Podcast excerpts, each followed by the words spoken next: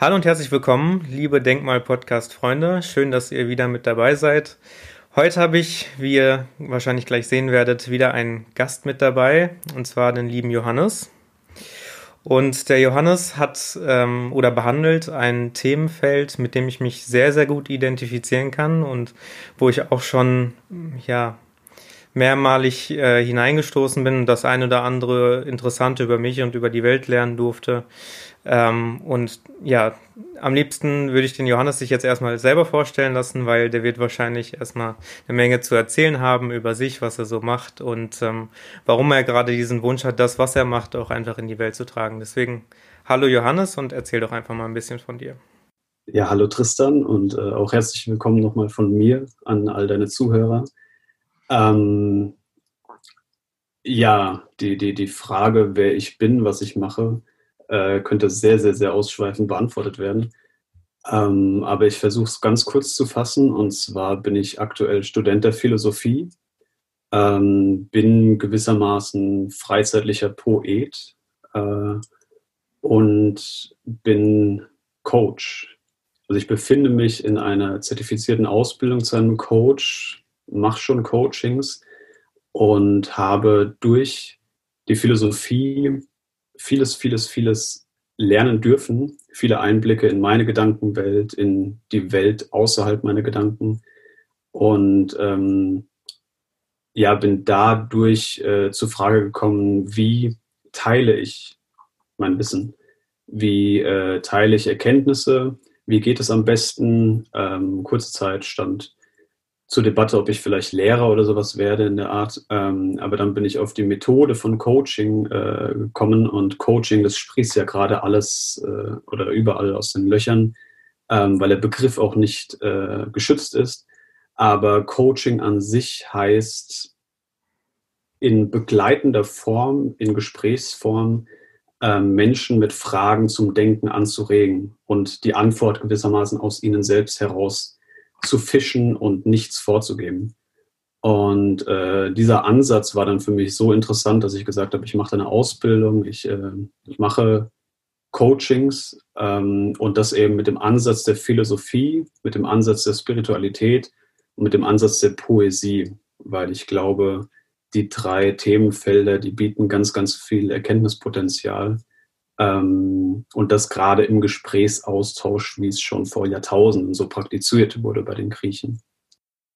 Jetzt äh, kommt natürlich direkt die erste Hammerfrage. Ähm, glaubst du, dass äh, Menschen nicht genügend ähm, ja, Mitmenschen haben, die, die sie nutzen können, um diese tiefsinnig, tiefsinnigen Gespräche zu haben, diese spirituellen, philosophisch angehauchten ähm, Elemente? Äh, auch äh, beinhalten? Oder ähm, warum sollten sie jetzt zum Beispiel zu dir kommen und dafür dann am Ende Geld ausgeben? Also was, was macht ein Coach? Und ich meine, es gibt ja auch inzwischen unzählige Coaches auf dem Markt. Und ähm, ich biete ja auch nebenbei zum Beispiel noch Mentoring an. Ähm, was, was macht dich jetzt zum einen speziell, dass es dich gegenüber anderen Coaches abgrenzt? Aber warum sollte man auch allgemein einen Coach nehmen? Hm, ich will das gar nicht pauschal beantworten ähm, weil das jeder Mensch für sich entscheiden sollte. Ähm, also das heißt, ich, ich bin ursprünglich mal Verkäufer gewesen, aber äh, halte davon nichts mehr, Menschen dazu zu bewegen, irgendein Angebot wahrzunehmen, äh, sondern ihnen nur etwas anzubieten. Ich kann für mich sagen, dass äh, Fragen zum Denken anregen, ähm, und das in einem Kreis von Bekannten oder Verwandten oder auch Fremden ähm, häufig, häufig, häufig mit Vorurteilen äh, gesprochen und gefragt wird. Ähm, um das zu erläutern, wenn ich in einem Veränderungsprozess stecke und irgendein Ziel, auch wenn es nur sehr, sehr, sehr vage ist, äh, vor Augen habe, dann habe ich manchmal den Impuls, zu einem Bekannten zu gehen oder zu einem Verwandten aus der Familie und mit ihm darüber zu sprechen. Und da kommen auch philosophische, spirituelle Reize heraus, ähm, weil meine Ansicht ist, alles ist Philosophie, ähm, nur hat das manchmal einen anderen Namen, ähm, wie Wissenschaft, wie Chemie, wie irgendwas anderes, aber darauf kommen wir vielleicht später noch zu sprechen. Ähm, aber diese Menschen haben alle ein Bild von dir. Das heißt, äh, deine Freunde haben ein bestimmtes Bild, bestimmte Eindrücke, die sie mit dir gesammelt haben und mögen dich für etwas und mögen dich an anderer Stelle für etwas nicht. Ähm, und sie haben auch ein bestimmtes Bild von eurer Freundschaft in Zukunft oder die Verwandten haben ein bestimmtes Bild von eurer Verwandtschaft in Zukunft. Das heißt, deine Mutter hat ein bestimmtes Bild davon, wie du leben sollst ähm, und deine Freunde auch. Der Coach bietet dahingehend etwas ganz anderes und zwar so eine komplett freie Spiegelfläche, ähm, bei der du dich ungefiltert sehen kannst. Zumindest ist das der Anspruch, den wir haben als Coaches, ähm, dass wir die Haltung haben, jemanden total vorurteilsfrei, wertfrei äh, zu betrachten und dann an Stellen, die für uns unschlüssig sind, ähm, nachzufragen, hey, was hast du denn gemeint, als du dies und jenes gesagt hast? Äh, oder wie würdest du die Beziehung zu der Person beschreiben? Oder was, was, was stellst du dir vor, äh, was passiert? Es sind häufig Fragen, die so wertfrei und so neutral gestellt sind, die man selten durch Menschen äh, bekommt, die einem nahestehen. Ja, zumal ähm, du hast es so schön angesprochen, jeder hat ja auch irgendwo seine eigenen Glaubenssätze, die es ja auch sehr schwer gilt zu überwinden.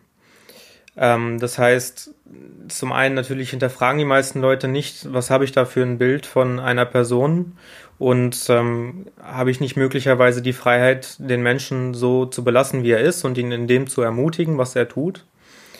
Ähm, zum anderen ist es aber natürlich auch schwierig für diesen Menschen dann selber, der dann ein Problem hat, weil er von anderen Menschen möglicherweise nicht so anerkannt wird, wie er es gerne hätte, ähm, dass er sich dann die Hilfe bei einem Coach wie dir zum Beispiel sucht. Natürlich ist das aber auch dann beschränkt, einen Coach zu haben, nur in dem Sinne, dass der Mensch nur seine eigenen Glaubenssätze ändern kann. Also er kann nur das reflektieren und verändern, was er selber fühlt, aber er kann nicht das natürlich verändern, was die anderen fühlen. Heißt das, siehst du auch die Hauptaufgabe von einem Coach eher darin, den Menschen psychisch resilienter zu machen oder ihm möglicherweise noch einen neuen Denkanstoß zu geben? Weil die anderen Menschen kannst du ja nicht mitverändern in diesem Coaching. Mm, naja, ich könnte natürlich jetzt die Frage äh, entgegnen, ist es die anderen Menschen in ihrer Art vielleicht nicht, aber äh, sobald du die Betrachtungsweise auf andere Menschen änderst, äh, kommen ganz andere äh, Gedanken oder Glaubenssätze der anderen Menschen auf dich ein. Ähm, das heißt, was man mit Identifikation von Glaubenssätzen schafft, also das heißt auch überhaupt erstmal dahinter schaut, ja, was glaubst du denn eigentlich wirklich? Und nicht, was gibst du vielleicht auch vor zu glauben, ähm, bietet schon ein gewisses Bewusstsein dann darüber, dass man selbst fehlbar ist und dass Gedanken, die ursprünglich äh, ganz tief saßen und dir manche Wege verschlossen haben oder äh, ja manche Beziehungen einfach ein bisschen schlechter gestaltet haben, dass diese Gedanken ganz menschlich sind. Das heißt, äh, Coaching oder so ein Gespräch hat auch immer sehr viel mit Selbsterkenntnis zu tun ähm, und auch im Endeffekt Selbstliebe, auch wenn ich das Wort manchmal äh, zu kitschig finde, aber äh, Selbstliebe in dem Sinne, dass man vielleicht besser Selbstakzeptanz, dass man akzeptiert, man hat diese Glaubenssätze und häufig, häufig, häufig ähm, sind andere Menschen, äh, die einen reizen, die einen triggern, wie man so schön sagt äh, auf Neudeutsch, sind überhaupt erst die Spiegelfläche dazu, dass du siehst, was in dir selbst abgeht. Das heißt, wenn ich jemanden blöd finde, ähm, dann löst er etwas in mir aus. Und da stehen zu bleiben und zu sagen, der ist blöd, ähm, ist ein Schritt, aber der Weg kann weitergegangen werden, indem man sich fragt äh, oder indem man denjenigen fragt, ähm, was löst denn diese Person in dir aus? Ähm, ja, Wut, Zorn, da, da, ja, woher kommt das? Ähm, und weitere Fragen stellen, die dann am Ende in der Regel dazu führen, dass man sieht, es hat in der Regel nichts mit der anderen Person zu tun, ähm, weil wir regen uns über, auch über Menschen auf, die wir noch gar nicht kennen, ähm, nur weil sie irgendeine kurze Handlung gemacht haben, äh, sondern einfach sowas, wie du gesagt hast, mit Resilienz, mhm. ähm, dass man da eine gewisse Elastizität der Psyche herstellt ähm, durch Arbeit an sich selbst. Um vielleicht diesen sehr komplexen, aber doch aufschlussreichen Gedankengang so ein bisschen zusammenzufassen, würdest du also sagen, dass ein Coach dafür einsteht, dass seine Klienten toleranter werden? Also toleranter in dem Sinne, du hast jetzt zwei Positionen vor dir. Wir können jetzt auch das Beispiel Corona nehmen, was ja sehr aktuell ist. Corona-Mundschutzmaske sinnvoll oder nicht. Du hast eine Person, die sagt, es ist sinnvoll. Du hast die andere Person, die sagt, es ist nicht sinnvoll. Aber diejenige, die jetzt zum Beispiel sagt, ich finde es nicht sinnvoll, die Maske dann aufgezwungen bekommt und das dann jeden Tag ertragen, also tolerieren muss. Tolerieren heißt ja im Lateinischen ertragen. Hat dann entweder die Möglichkeit, äh, sich zu wehren und das nicht gut zu finden und jeden Tag wirklich zu ertragen, also wirklich den negativen Aspekt da zu sehen, oder sie lernt halt wirklich den wirklichen ähm, Umgang damit und die Toleranz und dass es okay ist, das jetzt vielleicht für diesen Zeitraum zu machen. Vielleicht hat es ja sogar etwas Gutes. Würdest du, würdest du sagen, dass man von zwei gegenteiligen Aspekten einfach lernt, von einem Coach Toleranz auszuüben? Ähm, Toleranz ist auf jeden Fall eine Eigenschaft, die man lernt, wenn man sich eingängig mit sich selbst beschäftigt. Mhm. Ähm, weil wir alle unsere Schattenseiten haben und wir haben alle unsere negativen Aspekte und die, die es am meisten kaschieren, äh, versuchen es am meisten zu verneinen.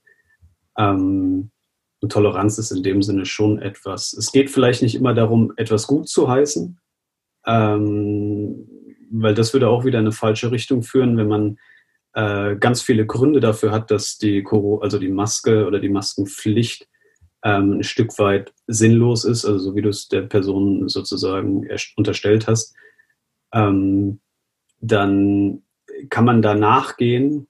Ähm, aber ja, gutheißen heißt ja, es sich schön sprechen oder diese, dieser Trend zum positiven Denken. Und dafür, davon würde ich ein bisschen Distanz einnehmen, weil als Mensch hat man ja auch immer noch die Möglichkeit, ähm, etwas, was man negativ findet oder was, was, was einen stört, ähm, zu modifizieren. Mhm. Und ähm, deswegen ist es da vielleicht an der Stelle auch gesagt, wenn derjenige wirklich meint und wirklich äh, eine Grundlage an äh, Begründungen hat, warum die Maske schlecht ist, dass er dann zwar tolerant sein kann und sie trägt, aber wenn er wirklich, wirklich, wirklich äh, dafür einstehen möchte, dass äh, das nochmal geprüft wird, ob das so sinnvoll ist, dass er dann trotz der Toleranz seine Meinung ausspricht. Mhm. Dann ist es aber natürlich in unserer Zeit umso schwieriger, weil unsere Zeit ist ja quasi geprägt von Zwiespalten. Also du hast die Gläubiger und quasi die absoluten Leugner bis hin zu Skeptikern. Und da diese beiden Positionen unter einen Hut zu bringen, das ist ja quasi schon fast unmöglich. Und du triffst da im Alltag, denke ich, fast immer auf Widerstände. Ähm, und was, was halt schwierig ist, sobald man halt etwas nicht als positiv oder als gut empfindet, denke ich, das löst halt immer unterbewusst irgendwie Spannung aus. Und man kann diese Spannung, denke ich, nur dadurch puffern oder dadurch abmildern, dass man sich halt auch einfach, klar, das zum einen hinterfragt, aber zum anderen auch einfach genügend Entspannung für sich selber findet. Weil ich habe gemerkt, Glaubenssätze kann man tatsächlich immer nur dadurch wirklich nachhaltig und langfristig lösen, oder man merkt, dass man, man sie gelöst hat, dadurch, dass man in der jeweiligen Konfrontation entspannt ist. Wenn man nicht entspannt ist, dann ist dieser Glaubenssatz noch aktiv. Dann äh, konfrontiere ich mich nach wie vor mit den negativen Ein äh, Effekten und es hat eben einen erheblichen Einfluss auf mein eigenes Leben. Aber würdest du sagen, dass ein Coach wirklich auch so tief gehen kann, wie jetzt zum Beispiel ein Psychotherapeut, der ja durch diverse therapeutische Möglichkeiten und Techniken in einer sehr umfangreichen Ausbildung ähm, gelernt hat, damit umzugehen? Wobei ich auch niemals sagen würde, dass der Therapeut das wirklich äh, bis zum 100% letzten auflösen kann. Das kommt natürlich dann auf den jeweiligen Therapeuten drauf an. Aber zu sagen, dass ein Coach grundsätzlich so tief gehen kann wie ein Therapeut oder wie siehst du das? Ähm, ich will nur noch mal den Gedanken von dir auffassen, den du zuvor gebracht hast, vor der Frage. Ähm, und definitiv ist eine gewisse Distanz oder so eine äh, nicht zu starke Identifikation mit Glaubenssätzen oder auch mit Meinungen. Es ist im Endeffekt beides dasselbe, es sind andere Worte, aber ähm, der Glaubenssatz, der hinter einem Menschen steht, der gegen die Maskenpflicht ist, ähm, beinhaltet auch seine Meinung und andersrum. Es, äh, es besteht eine Wechselwirkung dazwischen. Ähm, und eine Distanz von sich selbst, wirklich seinem Wesenskern zu Meinungen und Glaubenssätzen ist ganz wichtig, um nicht zu sehr davon vereinnahmt werden, äh, zu werden. Ähm, auf die Frage, Coaching ist gewissermaßen aus der Psychotherapie entstanden. Also man hat sich ähm, vor einer Zeit gefragt ähm, oder beziehungsweise die Psychotherapie ist in dem Rahmen entstanden, dass man psychische Anomalien hatte, man nannte es Krankheiten und man hat sich gefragt, wie können wir am besten mit den Menschen umgehen und äh, also auf geistiger Ebene, auf seelischer Ebene, wie man das Wort Psyche nannte und daraus kamen dann bestimmte Methodiken. Und äh, ich glaube, so in den 60er, 70er Jahren äh, hat man sich dann zum ersten Mal so richtig damit beschäftigt, hey, diese ganzen Methoden zur Psychotherapie ähm, helfen ja nicht nur bei Krankheiten, sondern sie helfen auch oder Haltungen oder oder oder oder ähm, oder ja einfach Verfahren äh, helfen nicht nur bei kranken Menschen. Es ist also wäre es so eine abgeschlossene Gruppe und man könnte müsste sie da rausholen. Äh, nee, äh, Krankheit und Gesundheit ist ein Kontinuum und ähm, es schafft einfach eine geeignete Methode, schafft einfach den Menschen sozusagen in Richtung Gesundheit zu manövrieren. Und daraus ist das Coaching entstanden. Das heißt, Coaching bietet ganz, ganz viele psychotherapeutische Ansätze, ähm, die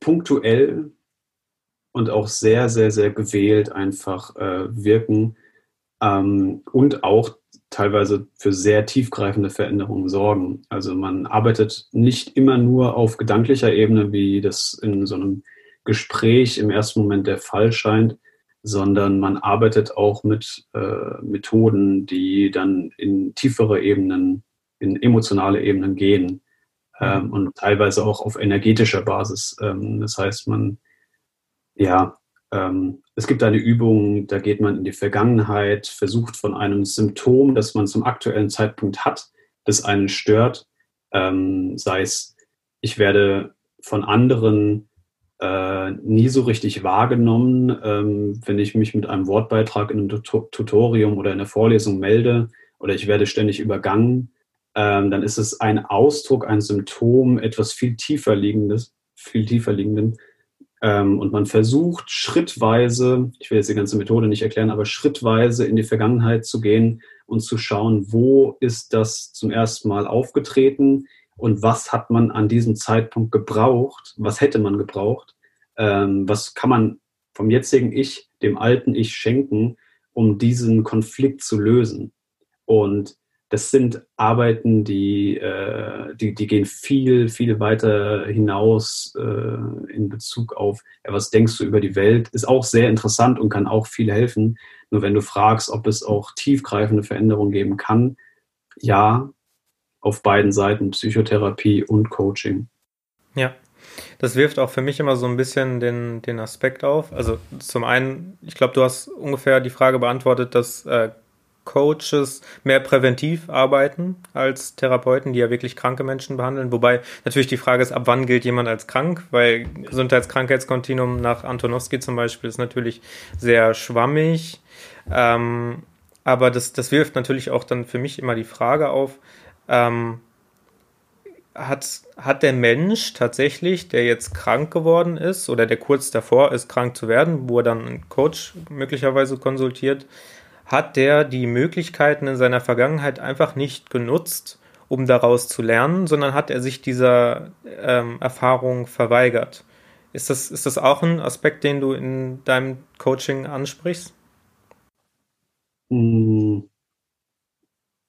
Da wären wir natürlich sehr stark bei Bewertungen, weil äh, vermeiden, also oder verweigern eine Situation oder eine Erfahrung verweigern äh, beinhaltet ja so die Voraussetzung oder die Annahme, dass jemand genau weiß, was ihm widerfahren wird in einer Situation und dazu Nein sagt, aber gleichzeitig weiß, dass er dadurch sehr viel hätte lernen können. Ähm, also lernen, ich würde jetzt mal einfach ähm, den Einschub machen, lernen kann man ja quasi aus allem, solange man nicht daran stirbt. Vielleicht kann man daraus auch was lernen. Ja. Äh, das wird dann aber ins Thema Spiritualität gehen. Ja. Ähm, die, die, die, die, äh, es ging um das Thema, ja, es ging, es ging um das Thema, man kann, kann man aus allen seinen Erfahrungen lernen und ähm, hat möglicherweise das Krankwerden damit etwas zu tun, dass man sich bestimmten Erfahrungen, die man nicht nochmal machen möchte, weil man sie schon, schon als traumatisch erlebt hat, einfach entziehen möchte. Ach so, ähm, ja. Im Coaching arbeiten wir sehr mit Bewusstwerdung. Das heißt, dass man, äh, dass, dass, dass es nicht darum geht, äh, wirklich total prägsame Erfahrungen nochmal in der ganzen höllischen Auswirkungen zu durchleben, sondern einfach zu schauen vom jetzigen Standpunkt, hey, einerseits, du hast überlebt, das ist schon mal was, ähm, und wir gehen immer nur so tief wie nötig.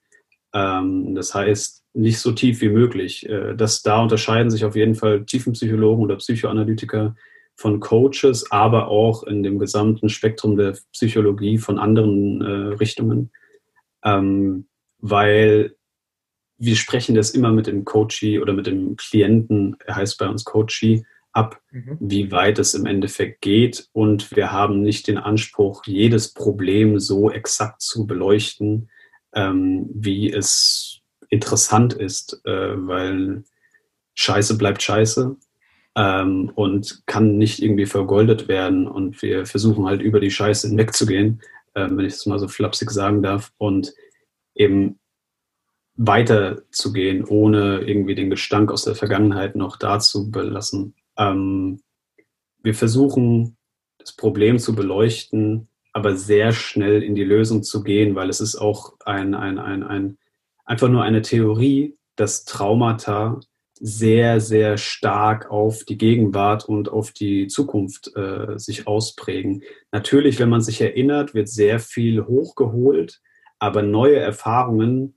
äh, man kann es Konfrontationstheorie oder sowas, äh, Therapie oder ein paar andere Namen kann man dem geben, äh, neue Erfahrungen machen alte Erfahrungen ein Stück weit obsolet und wenn man einmal ausgelacht wurde, weil man von einer Gruppe Menschen gesprochen hat ähm, und da die ganze Zeit draufblickt und fragt, was hätte ich besser machen können, äh, das ersetzt in keinster Weise die Erfahrung, vor Menschen zu treten, vor Menschen in einem vertrauensvollen Raum zu treten und dort nochmal vor ihnen zu sprechen.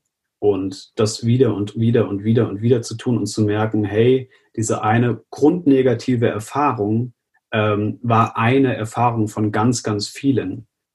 Und wichtig ist da vielleicht immer auch an Momente zu treten, die vor einem Traumata liegen und zu sehen, es ging doch. Wir haben alle schon mal irgendwie gesprochen, ähm, bevor wir von anderen ein Stück weit angeschaut wurden oder angeglotzt wurden, dass wir sprechen bei einem Referat oder sowas. Und äh, da haben wir uns auch irgendwie wohl gefühlt.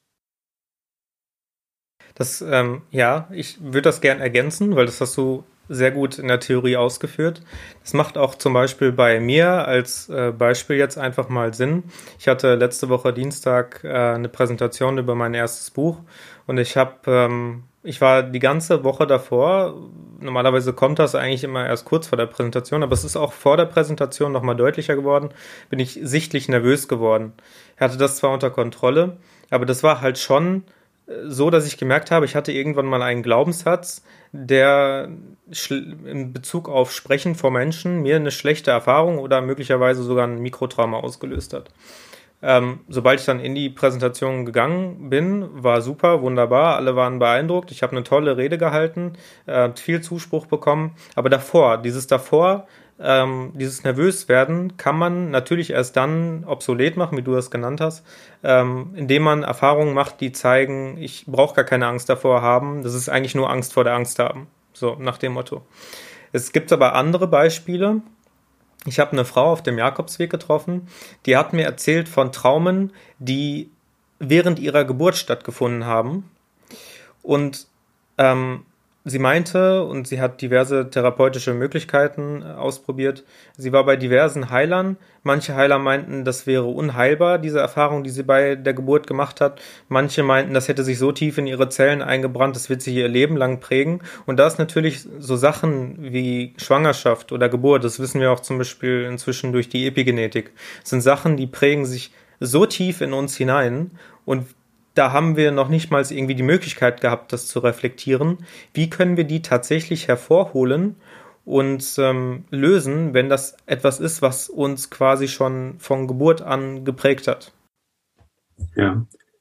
Ähm, das ist natürlich krass, wenn du bei der Geburt irgendwie eine Situation hattest, in der ich weiß nicht, was genau passiert ist. Also bei, äh, es war vor, ähm, meinte sie schon, dass also vor ihrer Geburt, als ihre Mutter noch schwanger war, meinte sie, dass ihre Mutter sie schon nicht haben wollte, also dass sie sie abtreiben wollte. Und äh, während der Geburt kam es dann irgendwie zu schweren, wirklich schwerwiegenden Komplikationen. Da weiß ich aber nicht mehr genau, was es war. Ja. Ähm, ist krass. Ich würde niemals, ähm, einfach weil es die Lebensqualität so radikal vermindert, ähm, würde ich niemals davon ausgehen, dass etwas nicht heilbar ist. Ich auch nicht. Wenn man einen Bezug zu dem Begriff hat, indem man sagt, äh, ja, absolute Gesundheit ist auch nicht möglich. Also das heißt, Heilung heißt nicht, ich bin frei von allen Problemen.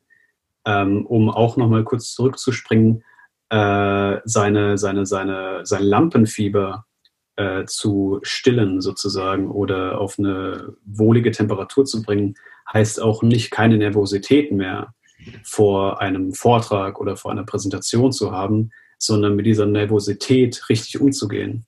Weil es wäre ein Zeichen der Leblosigkeit, würdest du wirklich bei der Präsentation deines Buches, ich glaube, es war die erste Präsentation deines ja. Buches, würdest du da nicht ansatzweise aufgeregt sein. Also das, das, das würde deine ganze Arbeit vernichten, weil es wäre dir egal. Ja. Und so denken gefühlskalte Menschen, die wahrscheinlich auch irgendwann mal irgendwas weggeschoben haben. Ähm, und da liegt, finde ich, auch der Schlüssel zu der Frau. Ich will jetzt nicht direkt auf die Frau eingehen und mir den, äh, die, die, die Autorität zumuten, dass ich darüber über den konkreten Fall etwas sagen kann. Aber anhand deines Beispiels sieht man, Aufregung ist ein Wort, das zwei unterschiedliche Konnotationen, also Bewertungen hat. Es gibt dieses Aufgeregtsein, wenn ich sauer auf jemanden bin. Und es gibt dieses Aufgeregtsein, wenn äh, da etwas in mir äh, passiert, was, äh, wo, wodurch ich freudig erregt bin. Ähm, und das zeigt auch schon, wie man damit umgehen kann. Mit einem Faktum, dass in deinem Körper irgendwas gerade passiert, äh, bei dem du nicht genau weißt, wie es jetzt zu interpretieren ist. Das heißt, die Interpretation von einem Ereignis ist so entscheidend dass man versuchen sollte, eigentlich alles, was einem widerfahren ist, als lehrreiche und deswegen äh, gewinnbringende Erfahrung zu interpretieren. Sehr theoretisch in dem Bezug auf die Frau. Dauert es praktisch wahrscheinlich einfach sehr viel länger, das zu akzeptieren, was du gerade gesagt hast. Es ja. muss mit, Akzeptanz äh, gemacht werden, es muss mit Bewusstsein gemacht werden also Bewusstseinsübungen, Meditationen helfen, gerade von Ereignissen oder von Erfahrungen eine gewisse Distanz äh, zu erreichen und dann auch zu sehen, hey, das, was ich im Kern bin, das ist nicht diese eine Erfahrung und auch das, was alles nach der Erfahrung resultiert oder auf die Erfahrung, äh, aus der Erfahrung heraus resultiert, das ist auch nicht alles durch mich erwachsen. Ich habe vielleicht eine gewisse Prädestination, ähm, also eine gewisse Anlage ähm, mitbekommen. Aber nur wenn das Bewusstsein herrscht, das wird mich jetzt negativ prägen, wird es sie negativ prägen, so ein bisschen wie die selbsterfüllende Prophezeiung. Ja. Ja. Und aus jeder Tragik heraus entstehen, entsteht wundervolle Kunst. Aus jeder Tragik heraus entstehen wundervolle Erzählungen. Ähm, und deswegen will ich in dem Sinne jeden ermuntern, ähm, gar nicht mal versuchen, irgendein Traumata in dem Sinne abzulegen, dass man es vergisst, weil das sind auch Dinge, die uns dann als Menschen auszeichnen, Erfahrungen, äh, die, die, die uns individuell werden lassen und aus denen man sehr, sehr viel lernen kann. Ja, ja ähm, kann ich nur zustimmen. Also ähm, diese, diese Leichtigkeit, diese kindliche Leichtigkeit, sich beizubehalten, auch ähm, in den Momenten, wo man möglicherweise in den Abgrund äh, zu schauen, das ist wirklich äh, eine der Eigenschaften, die ich wirklich einem weisen Menschen zuschreibe, ähm, der viel aus seinem Leben gelernt hat, der auch schon einfach viel durchgemacht hat. Ähm, und da hast du uns wirklich einen wunderbaren Einblick drin gegeben. Ich würde jetzt gerne zum Abschluss des Gespräches noch einmal konkret darauf eingehen, wenn ich jetzt zum Beispiel dein Coachie hier wäre oder dein Klient ähm, und ich würde mit einem Problem zu dir kommen, wie würdest du das angehen? Und vielleicht kannst du das nochmal ein bisschen mit diesen drei Elementen, die du schon erwähnt hattest, die Poesie, die Spiritualität und die Philosophie ähm, näher erläutern. Mhm. Zuerst versuchen wir irgendwie von dem, Pro äh, von dem Wort Problem wegzukommen. Ja, wobei, es ist ja, ich, ich finde es ja immer schön, das Wort Problem, da steckt ja schon Pro drin. Ah, ja, gut. Das, das ist, vielleicht kann man das dann so nutzen, um es irgendwie positiv zu formulieren. Ja. Ähm, nee, weil äh, das, das, das, das ähm, Wortproblem, das lässt die Alarmglocken läuten. Ähm, und häufig wird man dadurch eher getrieben als angezogen. Ähm, also man versucht vor etwas zu fliehen, was vielleicht in manchen Situationen gut sein kann, äh, aber langfristig sollte man doch nicht vor etwas fliehen, was einem im Leben begegnet. Mhm. Ähm, und in jedem Problem liegt schon eine vorformulierte Lösung oder ein vorformuliertes Ziel, äh, weil ein Problem ist ein Ziel, auf das es noch keine Lösung gibt. Und das ebnet sozusagen schon den Weg. Ähm, ich würde mit Fragen arbeiten. Und da kommt dann sozusagen meine poetische und philosophische Ader heraus, weil diese Fragen wie sei es, ist es ein Problem, du, du, du, du, du, du, äh, du möchtest dich irgendwie beruflich neu orientieren ähm, und weißt aber gerade noch nicht so, wie du aus dem alten Unternehmen ausscheiden kannst und vielleicht eine Selbstständigkeit oder so aufbauen kannst, ähm, dann geht es für mich darum, was du überhaupt als Arbeit siehst. Also Philosophie arbeitet ja auch häufig so mit Begriffsdefinitionen. Ähm, was ist Arbeit für dich? Was ist Erfolg durch Arbeit? Was heißt das? Was heißt Glück durch Arbeit? Ähm, so ganz, ganz große, abstrakte Begriffe für sich zu klären, kann häufig schon sehr, sehr, sehr viel, äh, ähm, ja, sehr viel Erkenntnisgewinn bringen. Ähm, und dann ist der Coaching-Prozess so offen, weil wir in keinster Weise irgendeine Schrittfolge einhalten müssen. Und jede Sitzung, die, äh, die notwendig ist, beziehungsweise man kann schon von vornherein so ein Stück weit absehen, berufliche Neuorientierung, wahrscheinlich vier bis fünf Sitzungen. Jede Sitzung wird super individuell gestaltet. Was brauchst du als Coaching gerade? Wo befindest du dich wirklich? Was ist das Ziel insgesamt? was ist das Ziel in den verschiedenen Sitzungen. Ähm, das wird immer abgeglichen mit den Gedanken, die du zu dem Zeitpunkt mitbringst.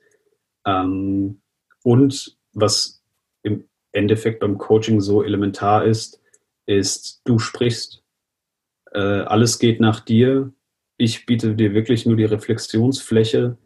Ähm, und es scheint etwas ernüchternd, aber wenn man das einmal wirklich erlebt hat, dass es wirklich um sich selbst geht und nicht hier, ich beichte jetzt mal alles sondern, oder ich, ich, ich, ich äh, versuche dir jetzt mal zu verkaufen, was ich mir als nächstes überlegt habe in beruflicher oder privater Hinsicht. Wenn es wirklich darum geht, was du willst, dann ist es eine Gesprächserfahrung, die, die, die, die, die den den Menschen sehr viel Wert beimessen, weil aktuelle Coaching-Honorare, äh, die liegen bei über 100 Euro für äh, 90 Minuten, ähm, also mindestens. Und das zeigt schon, wie viel Wertschätzung da stattfindet. Ja, ja. Und ähm, Wo kommt genau dieser poetische ähm, Aspekt noch mit rein? Versuchst du auch den Menschen zu helfen, dass sie sich besser ausdrücken können? Also im Sinne von, dass die möglicherweise auch ähm, ja, ihre Gefühle niederschreiben oder sonstiges. Ich fand den Aspekt sehr schön. Du meintest gerade, du hörst den Menschen richtig zu und ich glaube auch, dass es teilweise ein Schlüsselerlebnis für Menschen sein kann, weil die meisten Menschen nie das Gefühl haben, äh, dass ihnen richtig zugehört wird. Aber wie bringst du sie dazu, auch noch das zu verarbeiten? Zum einen durch Fragen, dass sie selber auf ihre Erkenntnisse kommen wahrscheinlich, äh, aber zum anderen auch möglicherweise dadurch, dass sie es noch aufschreiben oder gibst du ihnen Hausaufgaben mit? Äh, ja, ähm, ja, in Gänze auf den Coaching-Prozess jetzt einzugehen, wäre wahrscheinlich sehr, sehr viel, aber auf jeden Fall Hausaufgaben, ähm, also im Coaching-Prozess, und gut, dass du mich auch nochmal an die Poesie erinnerst, weil die schon einen großen Stellenwert einnimmt, ähm, Hausaufgaben oder in den Coaching-Sessions selbst oder Sitzungen äh, werden ganz viele Gedanken freigesetzt, äh, weil ganz viele neue Gedanken gedacht werden, äh, Überlegungen werden angestellt und auch äh, Gefühle werden freigesetzt. Und um das alles zu konservieren oder irgendwas damit anzufangen, sind Hausaufgaben beziehungsweise Arbeiten, die zwischen den Sitzungen stattfinden, elementar, weil in der Zeit besteht die Möglichkeit, äh, das alles zu manifestieren, was rauskam. Das heißt, du erkennst auf einmal, oh, ich äh, will doch irgendwas mit äh, Kindern machen, sei es Erzieherin oder Lehrerin, ähm, und will gar nicht in der Bank arbeiten, dann, beziehungsweise was mit Geld und Computern zu tun haben, dann ist es so, mh. Hm. und häufig kommt da der innere Kritiker und sagt, ja, aber du musst dies und jenes und alles. Aber wenn du versuchst, das zwischen den Sitzungen zu manifestieren, dann durch beispielsweise Schreibaufgaben, ähm, dann ist dann viel größeres oder ein viel größerer Bewusstseinssprung möglich ähm, über dich selbst. Poesie kommt in dem Rahmen zum Zuge, dass äh, meine Ansicht ist, wir begreifen durch Sprache die Welt und daher resultiert auch der, das Wort Begriff. Wir begreifen die Welt durch Sprache und durch Worte und es ist kein, kein Wunder für mich, wenn Menschen, die sehr negativ geprägt sind, also auch von ihrer Stimmung her, ähm, einfach sehr, sehr, sehr negativ besetzte Begriffe verwenden. Auch Vulgärsprache. Ähm, also ich mache selbst manchmal zum Spaß. Äh, ich habe selbst wahrscheinlich auch schon sehr ernst gemeint. Ähm, aber der Schlüssel der Sprache und vor allem dann auch die Poesie, das heißt schön, beschönigende Sprache, nicht in dem Sinne, dass ich etwas schön rede, sondern dass ich etwas schön ausdrücke, ähm, besitzt die Möglichkeit auch transformativ zu sein, also sehr, sehr, sehr wandelnd oder verändernd zu wirken, sodass Menschen, wenn ich ihnen mit einfach einer sehr poetischen Aura oder Art entgegensitze und wir ein Gespräch führen und ich dann bei Worten, die sehr technisch klingen, in Bezug auf Menschen beispielsweise, äh, ja, wie ist deine Beziehung zu dieser und jener Person? Ja, funktional. Also, das habe ich einmal gehört und da grauselt mir alles, weil eine menschliche Beziehung sollte nie funktional sein. Ähm, dafür haben wir Maschinen. Äh, eine menschliche Beziehung sollte immer irgendwie gefühlvoll sein, ähm, sollte vielleicht auch noch irgendwie vorteilhaft für beide sein, aber funktional ist da so ein Begriff oder so ein Wort. Ähm, wenn man Beziehungen so ansieht, dann hat man definitiv ein Thema, was Beziehungen anbelangt. Und da kann Poesie eben auch so ein äh, Hint sein, ähm, Erkenntnisse einfacher begreifbar zu machen. Das lernt man in Gedichten, das lernt man dann später in Liedern. Äh, warum ist es so einfach, Songtexte auswendig zu lernen? Weil sie poetisch formuliert sind, weil sie äh, sich reimen und auch schön klingen. Und das singen wir danach. Das können wir uns dann viel einfacher merken als irgendein technisch auswendig lernbares Werk, das man für irgendein Informatikstudium oder sowas braucht. Songtexte bewegen, Poesie bewegt und diese Bewegung nimmt man im Coaching-Prozess dann einfach mit.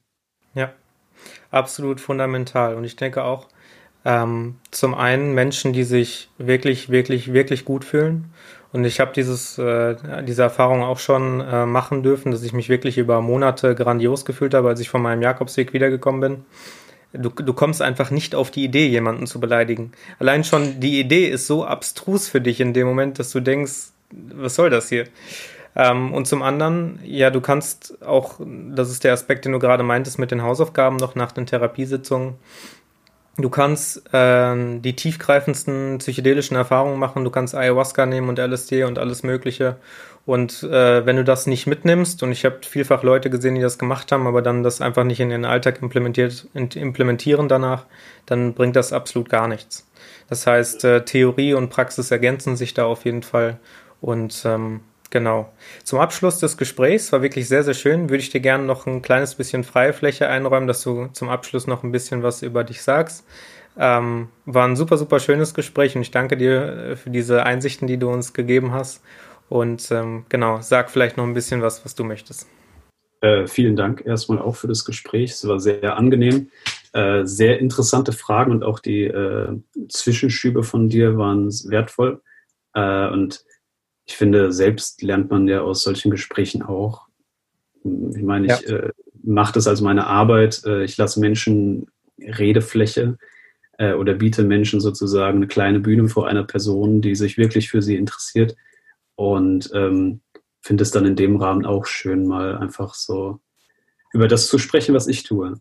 Ja. Ähm, und ja, worauf kann ich aufmerksam machen? Ich äh, biete Coachings an, ähm, aktuell sogar noch zu sehr günstigen Konditionen, weil ich das äh, im Rahmen meiner Ausbildung äh, anbiete. Ähm, und darüber kann man sich über meine Webseite johannesschneidenbach.de informieren. Ich äh, veröffentliche meine Poesie immer mal wieder auf Instagram. Äh, J. Schneidenbach ist da der Name. Ähm, da sind dann allerlei Gedichte oder auch Kurzgeschichten oder äh, kurze Texte, die alle wirklich im Kern den Gedanken der Liebe behandeln, weil ich denke, das ist die treibende Kraft im Universum, die alles zusammenhält. Äh, also nicht Gravitation, weil die zieht ja nur Massen an, sondern das, was überhaupt alles zusammenhält. Ähm, und ansonsten will ich auch nur sagen, äh, hört einander zu, geht aufeinander ein, interessiert euch nicht für euch selbst, sondern für die Welt, weil das seid im Endeffekt auch ihr ähm, oder in der müsst ihr auch leben äh, und die wird zu euch und äh, achtet, achtet, beobachtet, es ist wunderschön hier. ja. Ja, sehr schön, deine, deine abschließenden Worte nochmal. Und äh, ja, zum Abschluss kann ich nur noch sagen, ein bisschen nachsinnen, ein bisschen nachwirken lassen von diesem sehr tiefgründigen Gespräch mit dem Johannes. Und ähm, ich freue mich wieder, wenn ihr nächstes Mal mit dabei seid. Vielleicht habe ich den Johannes ja noch, noch mal irgendwann im Gespräch und sage damit Danke und bis, bis zum nächsten Mal. Ciao.